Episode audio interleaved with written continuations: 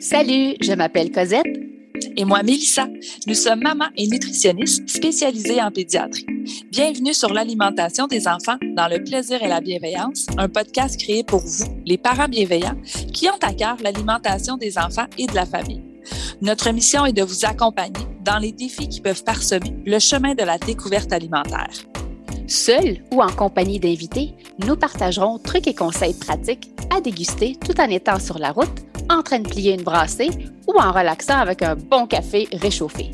Avec nous, vous comprendrez le pourquoi du comment pour vous donner ou redonner confiance en vos approches parfaitement imparfaites pour permettre à vos enfants de devenir des mangeurs heureux, compétents, curieux, intuitifs et bien dans leur corps, une bouchée à la fois, dans le plaisir et la bienveillance. Bonne écoute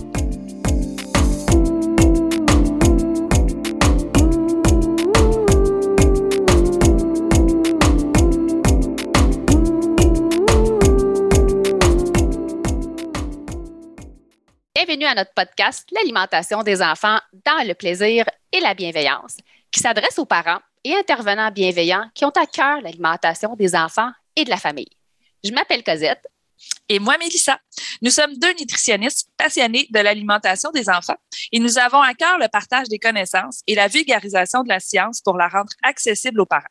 Dans cet épisode, Cosette et moi allons nous présenter plus personnellement pour t'expliquer le pourquoi et la mission de ce podcast. Cette idée un peu folle qu'on a eue de se lancer, de lancer en fait ce balado suite à une longue conversation sur ce qui nous passionne dans notre travail et dans nos vies de parents et ce que nous aurions aimé savoir dès le début de l'aventure parentalité. Donc, je me lance. Moi, c'est Mélissa. Je suis nutritionniste en pratique privée depuis janvier 2008. En arrière de l'entreprise J'aime Love Nutrition depuis juillet 2020 et maman de Julia et Maëlie, mes jumelles nées en mars 2012. Moi, c'est Cosette ou Coco pour les intimes. Je suis nutritionniste en pédiatrie depuis 2003. J'ai débuté dans le secteur public et je suis exclusivement dans le secteur privé depuis 2016 en arrière de l'entreprise nutritionniste en pédiatrie.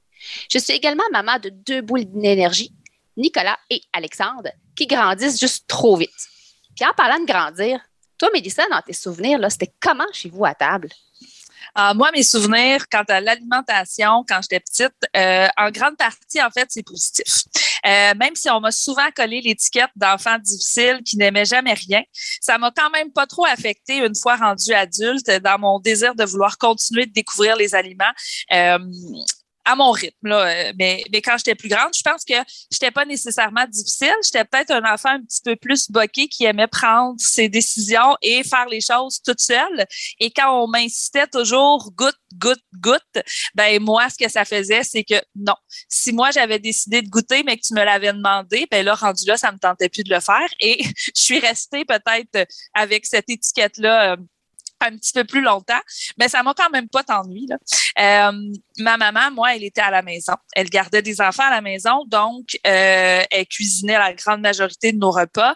Et chaque midi, quand je rentrais à la maison, mon souvenir était toujours qu'on ouvrait la porte et à l'odeur, on essayait de deviner euh, c'était qu'est-ce qu'il y avait au menu euh, pour dîner. Et moi, mon souvenir préféré et mon dîner, ce qui me faisait le plus plaisir quand j'arrivais à la maison, c'est quand je sentais l'odeur du ballonné, qui était mon repas préféré euh, que je me souviens dans mon enfance. Là, ça, j'étais bien contente d'avoir mon, mon ballonné cuit dans le poêle avec des patates pilées.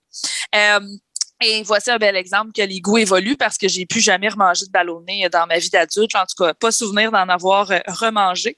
Euh, et puis, je me souviens aussi que sur l'heure du dîner en particulier, euh, le dessert était toujours là. C'était un petit bol de biscuits gaufrettes et on prenait deux, trois biscuits gaufrettes, je pense qu'on en avait un de chaque couleur. on l'avait là, puis on, en consommait si on en voulait ou si on n'en voulait pas. Là, donc, on servait comme on, comme on voulait. Et euh, ben oui, ma mère cuisinait la, grande majorité des repas. Euh, on avait très peu euh, d'aliments transformés. Il y en avait quand même un petit peu de présent à la maison, mais mes aliments peut-être des fois un petit peu plus plaisir et mes souvenirs d'aliments plaisir sont beaucoup reliés à mes grands-parents. Ma grand-mère cuisinait beaucoup de desserts. Son pudding chômeur était mon dessert préféré. Mais quand on allait chez mes grands-parents, c'est là souvent qu'on mangeait les aliments peut-être que, que j'avais moins euh, accessible à la maison.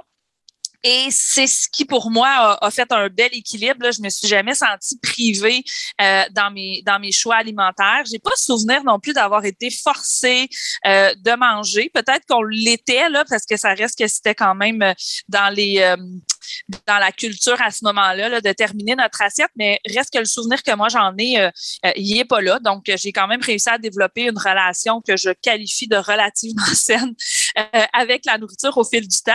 Et j'ai conservé ma dent sucrée encore aujourd'hui. Je l'assume et j'adore les petits plaisirs sucrés, mais il y a quand même plein d'autres choses dans mon alimentation qui viennent équilibrer le tout et que j'essaie aussi de de transmettre à mes filles. Euh, puis toi, Cosette, je pense que ton histoire est quand même un petit peu plus différente de la mienne. Hein? Est-ce que je me trompe? Non, tu ne te trompes pas du tout. En fait, elle est légèrement différente, mais je pense que le mot est faible. Euh, pour ceux qui ne le savent pas, je suis d'origine libanaise et mes parents ont décidé d'immigrer au Québec en 89 euh, pour nous offrir un avenir, comment dire, plus sécuritaire, puis une éducation qui était à la hauteur de leurs valeurs et de leurs attentes, ce qui était impossible dans le temps au Liban. Sans rentrer dans les détails, lorsqu'on me demande de quoi je me rappelle le plus euh, au Liban, à part la mer bleue, les beaux paysages, eh bien, c'est les rassemblements de plusieurs familles qui essayaient de se mettre à l'abri dans les cachots et de nourrir les enfants avec ce qui était disponible.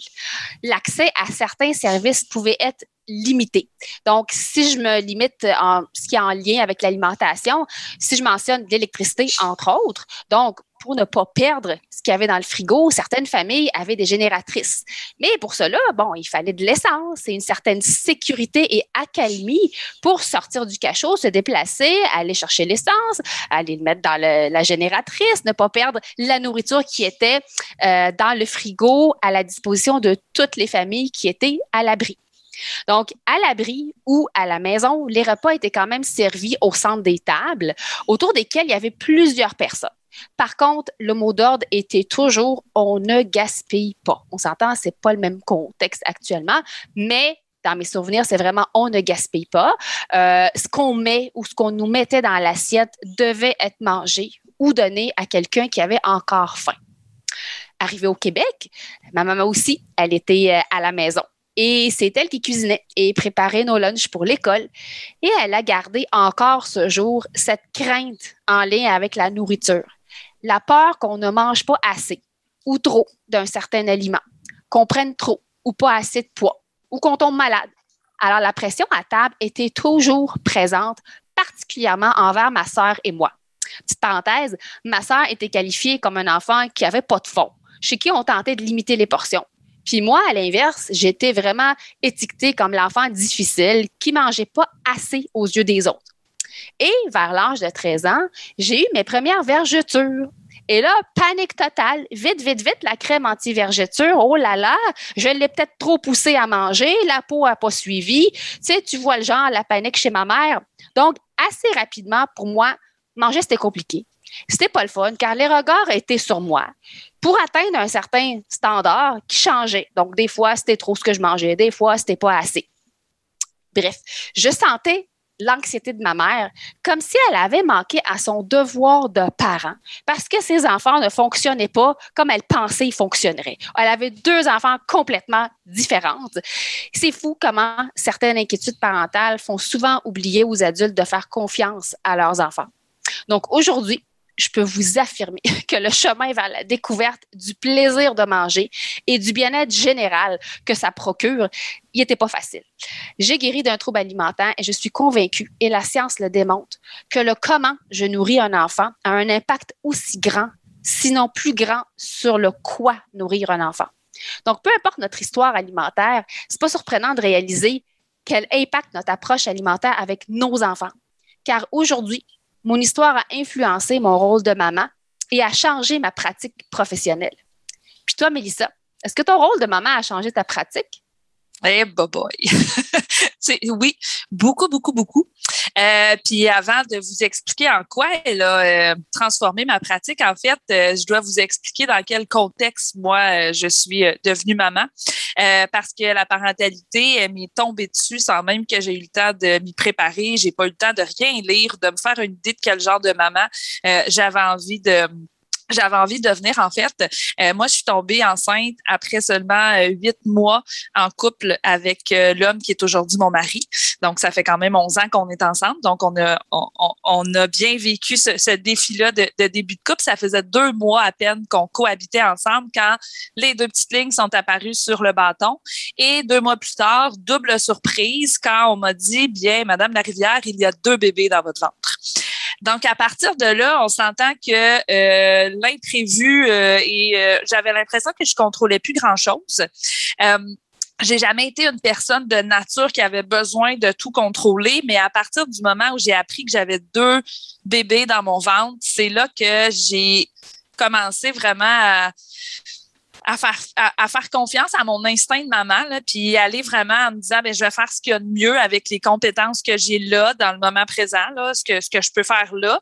Euh, et c'est sûr que j'avais euh, des fois, bon, certaines attentes euh, quand on parle de, du type d'accouchement, est-ce que j'allais ou j'allais pas? Puis moi, je m'étais dit, ben, garde, le go with the flow, ça marche, ça marche, ça marche pas, ça marche pas, mais je voulais pas me faire d'attente justement pour pas je pense que c'est une façon pour moi un petit peu de gérer mon stress, de gérer mon anxiété, de vraiment essayer de rester dans le moment présent. Et comme je vous disais que nous, euh, ben, il n'y a rien qui se passe euh, comme ça devrait nécessairement se passer. Puis je pense que c'est la, la, définition même de la, de la parentalité. Euh, ben, nos filles euh, sont arrivées euh, le 3 mars 2012 à 33 semaines et trois jours. Donc, et oui, prématurées. On est resté deux mois à l'hôpital avec euh, Julia, un mois, euh, en fait pas deux mois, deux semaines avec Julia et un mois total, quatre semaines avec Maëlie. Heureusement, elle avait aucun problème de santé. Il fallait seulement qu'elle prenne du poids. Mais moi, à partir de là, j'ai fait confiance à l'équipe médicale. Euh, je me suis fait confiance à moi aussi. Je me suis pas mis de pression et je suis vraiment allée euh, comme je vous disais, j'y allais. Euh, mes filles ont, bien grandi, ça, ça, a quand même bien été. Mais dans ma nature à moi, là, cette petite voix-là dans ma tête, là, elle est quand même assez forte, puis j'essaie de l'écouter. Euh, et quand je suis devenue maman, ben j'avais aucune notion en termes de nutrition pédiatrique. Donc, moi, là, euh, quand euh, je savais, bon, peut-être les bienfaits de l'allaitement, là, on nous en parle, oui, euh, à l'université, puis c'était quelque chose que, oui, j'avais envie, mais en même temps, mes filles ont été nourries à la formule à l'hôpital parce qu'elles devaient prendre du poids et que pour moi, c'était tout à fait normal. Je me suis pas battue contre ça. Mais quand j'ai fait l'introduction des solides, j'avais aucune notion. Puis dans le temps aussi, il faut dire que c'était on, avait un ordre, c'était un peu compliqué, je m'en souviens même plus, mais on avait un ordre d'introduction aussi. Mais moi, j'étais comme toutes les autres mamans, j'ai fait du mieux que je pouvais.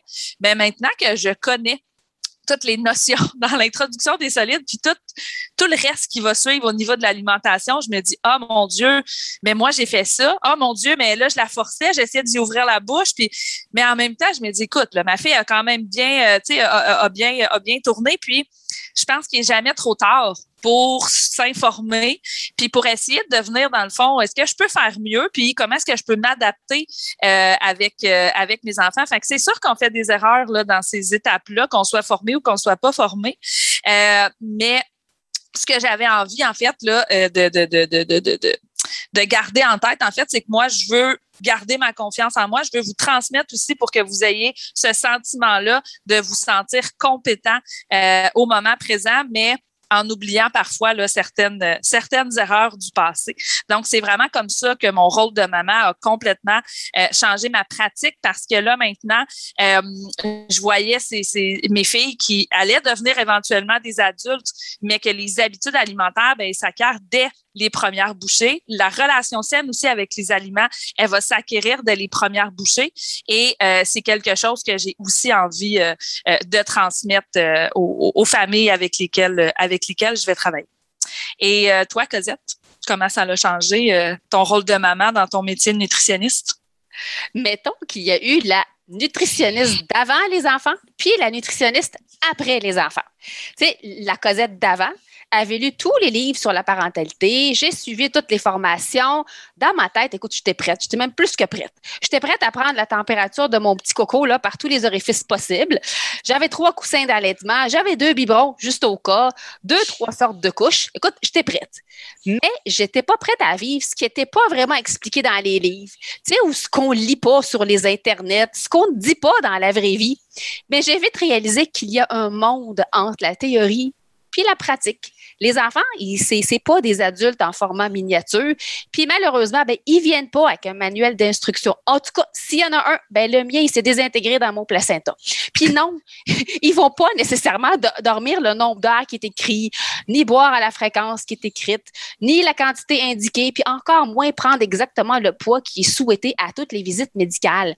Puis c'est fort possible que tu trouves pas ça cool, ni le fun, l'allaitement les premiers jours. Bref, à mon premier bébé, j'étais parce que mon chum savait pas plus que moi quoi faire, puis j'en revenais pas que les médecins puis les infirmières nous ont laissé partir avec un petit être humain qui dépend de nous. Fait que mon niveau d'anxiété, il était à son summum. Puis tout le monde avait son mot à dire sur tout. Fait que je me sentais nulle, malgré tout ce que j'ai lu. Euh, j'étais fatiguée, j'étais cernée jusqu'aux genoux. Le petit expulsait des déchets toxiques, puis ça, c'était pas écrit dans le livre. Il m'a arraché un bout de mamelon. Il dormait même pas 20 minutes d'affilée max. Fait que non, ce n'était pas facile être parent, mais la parentalité, c'est un univers rempli de magie, d'émerveillement, malgré tous les défis qu'on va ramasser sur le bord du chemin. Fait est-ce que mon rôle de maman a changé ma pratique? Certainement. Parce que la, la nutrie, d'après les enfants, bien, elle prépare les parents au monde de l'alimentation sans parler juste de ce qui est beau, mais de ce qu'on lit pas, des sujets tabous. Je veux redonner, donner ou redonner confiance aux parents en leur GBS, tu sais, la confiance en soi, euh, la confiance dans les approches qu'on recommande, mais qu'on doit adapter à notre réalité. Mais ce qui a surtout changé, c'est que je comprends quand une maman me dit eh là, je taboute, mais je taboute du bout. Euh, j'ai besoin d'aide. Je comprends pas pourquoi c'est pas comme c'est pas comme dans les livres. Puis devenir maman, là, a confirmé que j'étais à la bonne place avec la clientèle pédiatrique. Je l'ai dit, j'adore l'univers de la parentalité. En début de ma pratique, j'ai travaillé auprès des adultes avec des maladies chroniques, puis j'ai réalisé que j'étais allergique aux adultes. Je préfère miser sur la prévention en alimentation pour permettre aux enfants de devenir des adultes qui sont informés, des mangeurs intuitifs, curieux et avec une saine relation avec les aliments et leur corps. Et j'espère que la journée où on va leur remettre un petit bébé dans les bras, ben que leur niveau d'anxiété ne soit pas à son summum. Et toi, Mélissa, qu'est-ce qui t'a amené à choisir la clientèle pédiatrique dans ta pratique? Ben, en fait, euh, je vous cacherai pas qu'en devenant maman, euh, ça reste une clientèle qui m'interpellait euh, de plus en plus. Moi, en début de pratique, euh, j'ai pratiqué en fait exclusivement auprès de la clientèle adulte. J'étais beaucoup dans les cliniques médicales, dans les centres de conditionnement physique. J'ai fait un court séjour dans les hôpitaux. Je voulais l'essayer, même si je savais que je le sentais que c'était pas nécessairement ma place, mais j'avais quand même envie de l'essayer. Mais bon, ça n'a pas été euh, concluant, ce qui a fait que je suis vraiment restée dans le côté euh, pratique privée où j'avais aussi euh, une flexibilité au niveau de mon horaire. Puis quand on devient maman, ben je vous cacherai pas que la conciliation travail-famille, avoir la liberté de mon horaire, c'était quelque chose quand même pour moi qui était qui était super important. Et quand on est à l'université, on n'est pas formé en nutrition. On a un cours de trois heures sur trois ans et demi de bac. Là, donc, euh, la nutrition pédiatrique, oui, ça m'intéressait. Ça m'a toujours intéressé, mais ça m'intimidait vraiment beaucoup parce que je me sentais pas du tout à l'aise de travailler avec les, surtout avec les jeunes bébés. Là, je voulais pas, euh, je voulais pas les briser, je voulais pas. Puis je savais qu'on, il y a quand même plusieurs euh, professionnels qui sont spécialisés. C'est le beau de notre métier comme nutritionniste, c'est qu'on peut avoir chacune une expertise. Et moi, dès le départ, j'étais plus une généraliste en nutrition. Donc, j'aidais euh, les, clients qui venaient me voir, là, c'était en prévention de maladies chroniques, un nouveau diagnostic de diabète, cholestérol, haute pression. Mais beaucoup, beaucoup, beaucoup de ma clientèle venait aussi me consulter pour de la perte de poids. Et moi, quand je suis sortie de l'université, j'avais je ne sais pas si c'est une illusion, mais moi, j'avais l'illusion quand même de penser que moi, je pouvais aider les gens à maigrir, mais de la bonne façon, euh, d'une façon santé. On n'est pas dans les diètes, on est. Mais à force de faire ce métier-là, à force de côtoyer mes clients, puis c'est aucunement de la faute de mes clients, je voyais quand même qu'il y a une grosse limite dans ce qu'on peut faire faire au corps. Puis je perdais de plus en plus ma passion de faire mon travail parce que j'avais l'impression d'être incompétente. Je n'étais pas capable d'aider mes clients. Ils amélioraient beaucoup des fois leurs habitudes alimentaires, mais cette pression-là qu'on se met comme individu toujours à vouloir gérer notre corps, je le voyais beaucoup chez ma clientèle adulte. Et ma clientèle adulte m'ont aussi beaucoup raconté des histoires de quand ça avait commencé et donc quand ils étaient enfants. Puis moi, je me disais, mais ça se peut pas que euh, on, on, on, recommandait ça à de jeunes enfants, mais tu sais, dans les années 50, 60, 70, c'était euh, c'était autre chose, puis les parents le faisaient pas pour mal faire. Mais moi, aujourd'hui, j'avais envie de, quand on parle de prévention, là, c'était pas prévention d'adultes, mais de dire, OK, je vais repartir au début de la, au, début de la chaîne. On va vraiment essayer d'aller aider les familles pour que les enfants deviennent des adultes qui vont avoir une relation saine avec les aliments et, et surtout avec leur image corporelle. Donc, c'est ce qui fait que j'ai voulu m'en aller vers cette clientèle-là. Euh, c'est là trois ans donc oui, en 2018, euh, que j'ai eu une occasion professionnelle. Je me cherchais beaucoup depuis mon retour de congé de maternité, je dirais. là. Euh, J'essayais un peu de voir, mais qu'est-ce que je pourrais faire? Euh, j'avais souvent des remises en question euh, professionnelles à me dire, est-ce que je reste dans ce métier-là? Est-ce que je change complètement? J'ai failli m'ouvrir une pâtisserie parce que j'adore faire des gâteaux et des cupcakes. Euh, mais finalement, j'avais quand même encore l'amour de mon métier et j'ai décidé euh, de me lancer et j'ai commencé à mon rythme. J'y allais vraiment avec, euh, je me suis formée, j'ai fait plusieurs formations en, nutrition pédiatrique pour vraiment me sentir de plus en plus à l'aise. Et c'est l'été dernier, donc en euh, juillet 2020 que j'ai fini par lancer J'aime Love Nutrition, qui est ma mon bébé numéro 3, mais qui est vraiment mon entreprise avec laquelle là je me spécialise et je travaille exclusivement avec les familles et avec les enfants. Et euh, c'est vraiment euh, durant la pandémie aussi que euh, j'ai décidé de prendre ce virage 100% nutrition pédiatrique sans savoir qu'il y avait une pandémie qui, qui s'en venait. En fait, là, je me suis lancée et ben, advienne que pourra. On a eu la pandémie et heureusement, il m'a laissé le temps de, de bien partir bien partir mes choses. Et c'est aussi bien pendant la pandémie que euh, Cosette et moi, ben, on a découvert l'univers des podcasts et on est complètement tombé en amour avec la formule. Euh, on est les deux, on adore lire, on est toujours en train de s'envoyer des photos des nouveaux livres qui vont sortir ou qui sont sortis. Est-ce que tu l'as? Moi, je l'ai, je l'ai lu, j'ai pas eu le temps de lire, mais j'ai beaucoup de mes livres, je vous mentirais pas que je commence à lire, je suis super excitée, mais finalement, il arrive autre chose où je me mets à lire trois, quatre livres en même temps. Si j'écoute des capsules vidéo sur les réseaux sociaux, euh, souvent, si ça dure trop longtemps, j'arrête de les, j'arrête regarder. On dirait que j'ai pas le temps, je perds mon attention. Euh, tandis que la formule audio, ben elle, maintenant, je me la mets dans les oreilles à tout moment de la journée. Je plie une brassée, je prends un bain. Dans l'auto, je suis rendue que j'adore faire des longs trajets en voiture pour pouvoir écouter euh, plusieurs podcasts. Donc, c'était vraiment une formule que j'adorais. Puis en même temps, je trouve que c'est une formule qui est accessible euh, à tout le monde. Puis euh, en tant que parent, là, qu'on on cherche toujours un petit peu notre temps, ben se mettre nos écouteurs dans les oreilles, peu importe ce qu'on est en train de faire, euh, c'est quand même quelque chose qui est, assez facile. et dans mon travail, j'adore faire des consultations, mais ce que j'aime de plus de mes consultations, là, c'est pas faire mes notes au dossier certainement, c'est jaser avec mes clients. Quand je fais des conférences, quand je fais, quand je fais des ateliers, ça, j'adore. Cosette, elle, son dada, c'est vraiment tout ce qui est vulgarisation, grand public, elle aussi, les conférences, les ateliers. Euh, les deux, on adore ça. Répondre à toutes les questions, les inquiétudes que euh, vous pouvez euh, que vous pouvez avoir. En fait, c'est ce que nous, on aime le plus faire puis qu'on pourrait faire pendant des heures. Fait que c'est sûr que la formule du podcast, c'était vraiment parfait pour nous pour pouvoir continuer de mettre le plaisir au cœur de notre pratique. Puis Mélissa, je pense qu'on peut dire que notre podcast va s'adresser à tous les gens qui gravitent de près ou de loin autour des enfants, des ados et des familles. Donc, de mon côté, moi, mon expertise est surtout auprès des familles de jeunes enfants, donc jusqu'à l'âge de 10 ans environ, parce que cette période de développement, moi, me passionne particulièrement et que les habitudes alimentaires développées durant cette période, plus particulièrement la petite enfance, vont influencer l'alimentation de l'enfant tout au long de sa vie et parce que l'alimentation est au cœur des préoccupations des parents dès les premières tétées et cuillerées. Oui.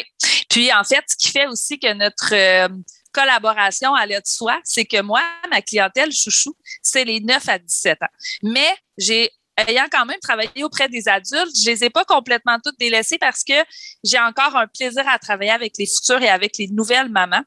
Euh, et pourquoi, en fait, ces deux clientèles-là plus particulières, l'adolescence et tout ce qui touche à la grossesse, le avant, pendant, après, ben, c'est qu'il faut comprendre que l'image corporelle, elle va se développer dès les premières années de vie, mais elle va devenir beaucoup plus fragile pendant ces périodes-là où justement notre corps est en plein changement. Et on le sait que ça peut nous rendre aussi beaucoup plus vulnérables à développer des troubles de comportement alimentaire et en même temps une image corporelle qui peut être plus fragile. Puis moi, ben, j'ai envie d'être là pour aider les familles, pour aider les jeunes, les futures mamans à passer au travers de cette période-là euh, en faisant preuve de plaisir et de bienveillance. Donc, c'est simplement, puis dans le respect, qu'on a le goût de jaser de sujets, puis de situations qui sont irritantes en lien avec l'alimentation des enfants, puis leur comportement alimentaire, mais ainsi que ceux des gens qui gravitent autour d'eux. Fait qu'à chaque épisode, seul ou avec des invités, on va répondre à une question à la fois ou couvrir un sujet précis à la fois durant environ 30 minutes maximum. Donc, on va expliquer le quoi et le pourquoi et ce que la science en dit, car il ne faut pas l'oublier que la nutrition, c'est une science, pas une opinion. Suivi de conseils pratiques à ajouter dans ton coffre à outils pour te donner ou te redonner confiance en ton approche et avoir les réponses à tes questions. Donc, chaque saison, on va déposer un nouvel épisode par semaine. Sens-toi à l'aise de nous contacter et de nous dire à quel défi tu fais face et nous tenterons de répondre à tes questions. Dis-toi que si tu passes à travers un moment difficile à table, les chances sont que plusieurs autres parents aussi. Fait que tu n'es pas seul, d'autres parents apprécieront également les informations. Si tu es intéressé, abonne-toi à ce podcast pour qu'il se télécharge automatiquement pour toi. Et si le cœur t'en dit, laisse-nous un commentaire écrit. Si tu connais d'autres parents, futurs parents, des gens qui gravitent autour de la parentalité, partage notre podcast avec eux. On entend souvent l'expression ça prend un village pour élever des enfants. Eh bien, parfois, ce village a besoin d'une petite mise à jour pour nourrir les enfants dans le plaisir et la bienveillance. Alors, Mélissa, on lance-tu notre podcast? On le fait-tu pour vrai, là? Ouais, go, on y va. Le voici, le voilà, le premier podcast québécois ou libano-québécois sur l'alimentation des enfants de 0 à 17 ans, avec un regard sur notre parentalité dans une approche bienveillante et positive. Merci beaucoup d'être là. On a hâte de connecter avec toi. Alors euh, voilà, j'espère que vous avez aimé cet épisode et si c'est le cas, abonnez-vous à notre balado. Si le cœur vous en dit, vous pouvez nous laisser une note ou un commentaire écrit, car c'est comme ça qu'on peut faire connaître ce podcast à d'autres parents futurs parents qui gravitent autour de la parentalité en général. Vous pouvez aussi nous écrire en tout temps si vous avez des questions ou des inquiétudes en lien avec l'alimentation de vos enfants. Ce podcast, on l'a créé pour vous et on souhaite du plus profond de notre cœur de maman et de nutritionniste qu'il puisse répondre à vos besoins là, maintenant. En plus, tous les épisodes sont également disponibles sur nos chaînes YouTube, donc si vous préférez nous voir parler ou simplement lire les sous-titres, ben, sachez que c'est possible. Merci tellement d'être là. On a déjà hâte au prochain épisode pour continuer de connecter avec vous et de jaser alimentation des enfants dans le plaisir et la bienveillance. Bye Mélissa. Bye Cosette.